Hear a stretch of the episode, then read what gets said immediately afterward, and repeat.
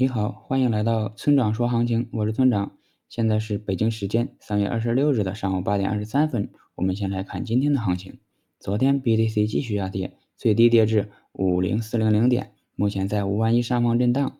结构上，下方支撑五万点附近，嗯，这里呢是多头的心理支撑位。如果跌破这里的话，我们将可能看到一波加速的下跌。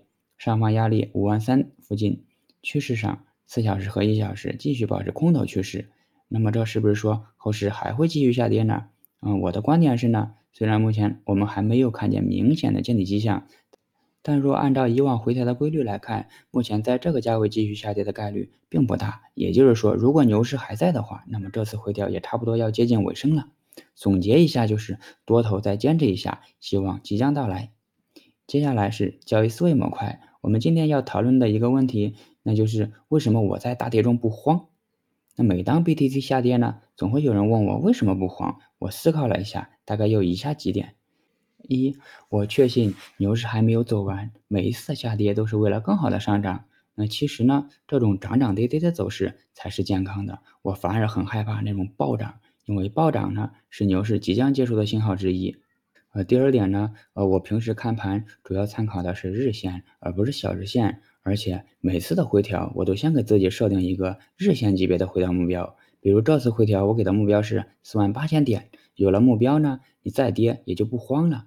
需要注意的是呢，呃，四万八千点只是我预期中的点位。如果真的到了四万八千点，也不代表我就一定会做什么啊。到时候我还会根据市场情绪啊、抄底力度啊等因素进行综合的考虑。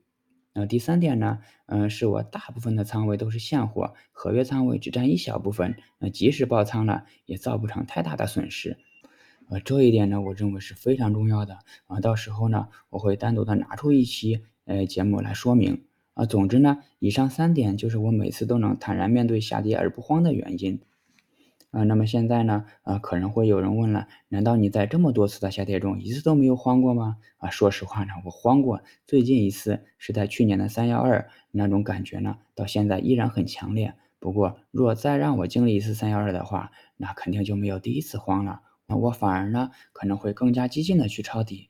啊，你现在大概明白了吗？我之所以不慌，其本质上的原因只有一个，那就是我经历过牛熊。